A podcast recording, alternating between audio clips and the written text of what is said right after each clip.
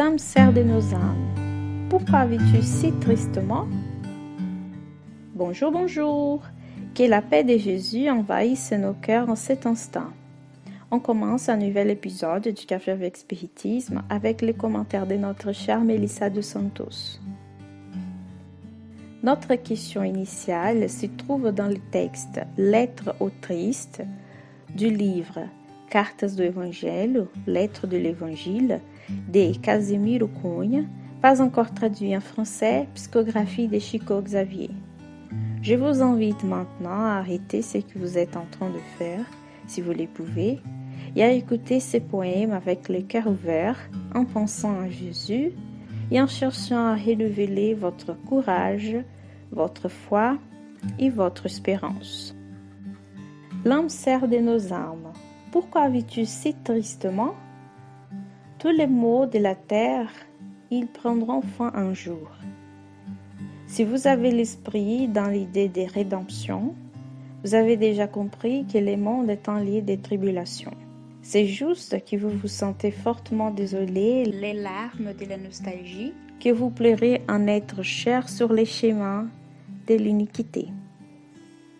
Il est certain que dans les mondes où il y a des épines à travers toutes vous, pas de place pour les excès, le rire et la joie. Mais écouter l'amour de Jésus, c'est comme un soleil d'harmonie, qui se baigne dans sa lumière il vit dans une joie infinie. Trop de tristesse, c'est un signe d'isolement. Qui s'enfuit de la fraternité, il cherche l'ombre et le découragement. Gardez les biens de vos efforts sur un plan plus élevé. Il n'y a pas de chagrin amer pour ceux qui aiment leurs activités. Transformez les expériences que vous avez traversées en un livre fraternel et saint qu'ils soutiennent les plus infortunés. Le service de Jésus est si grand, mon cher, que cela n'offre aucune opportunité à n'importe quel pleur. L'essence de l'utilité, il doit toujours vous porter, se transforme en un vase d'amour votre cœur doux et chaleureux.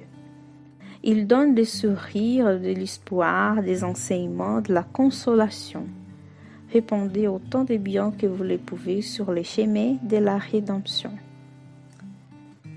Remplissez votre âme de foi, de paix, d'amour, d'humilité. Il n'y a pas de tristesse excessive là où il existe la charité. Lorsqu'en fait vous comprenez la charité divine, votre douleur sera dans le monde en tant que source cristalline. Donnez toujours, travaillez, croyez-moi, et votre source de lumière il y aura des chants sur la terre, la jubilation de Jésus. J'avoue que le podcast d'aujourd'hui allait porter sur un sujet différent. Nous allions parler des erreurs et de la culpabilité.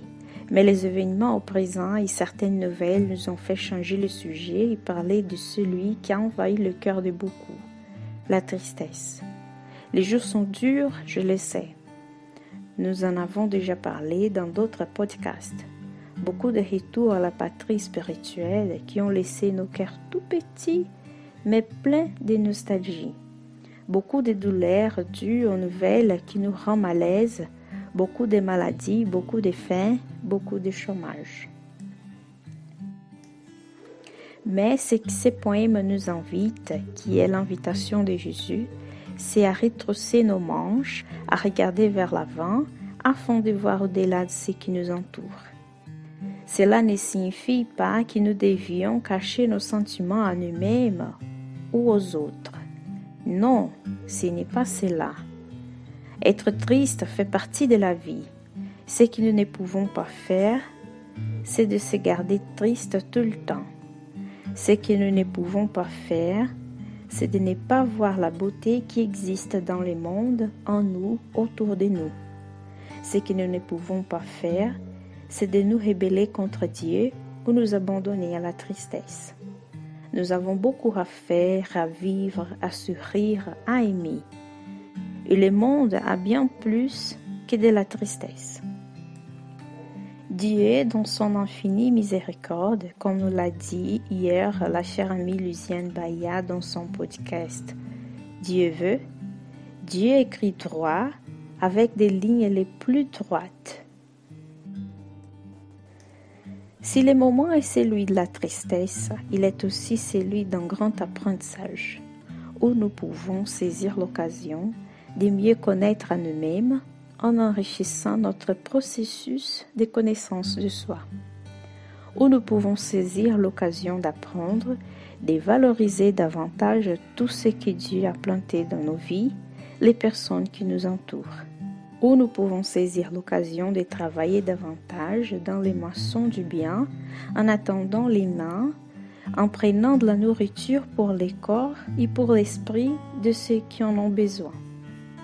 Nous ne connaissons certainement pas les lendemains et nous ne savons pas combien de temps encore nous vivrons ces jours difficiles, mais nous savons que tout passe nous savons que nous ne sommes pas seuls et que nous avons le soutien d'un Père de miséricorde et d'un Maître d'amour. Il y a une chanson de Clara Gomez et Raoul Gomez qui s'appelle Alegria et fait, joie et foi. Elle fait partie du répertoire spirit. Eux, ça se passe comme ça. Que vienne l'hiver traite, que la tempête s'abatte, je peux même avoir peur mais la foi dans ma marche. Chaque fois que les doutes s'expriment, chaque voix qui essaie de décourager ne serait pas plus fort que la vie. Et la beauté qui me fait croire, laisser les poids et les chagrins derrière vous. Voir la route fleurie, suivre en paix, ayez foi dans le voyage. Regardez et voyez au-delà tout ce qui vous entoure, les secrets gardés sur la feuille, les détails brodés dans la toile. Vibrez et sentez la lumière qui orne les jours et éclaircit les puits les plus profonds.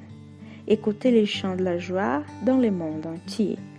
Que même au milieu de tant d'événements qui agissent nos cœurs, nous puissions regarder vers Jésus, nous puissions voir la beauté de la nature qui nous entoure et qui ne cesse jamais de travailler une seconde. De la joie, de la confiance, du courage. Et jusqu'au prochain podcast Café avec Spiritisme.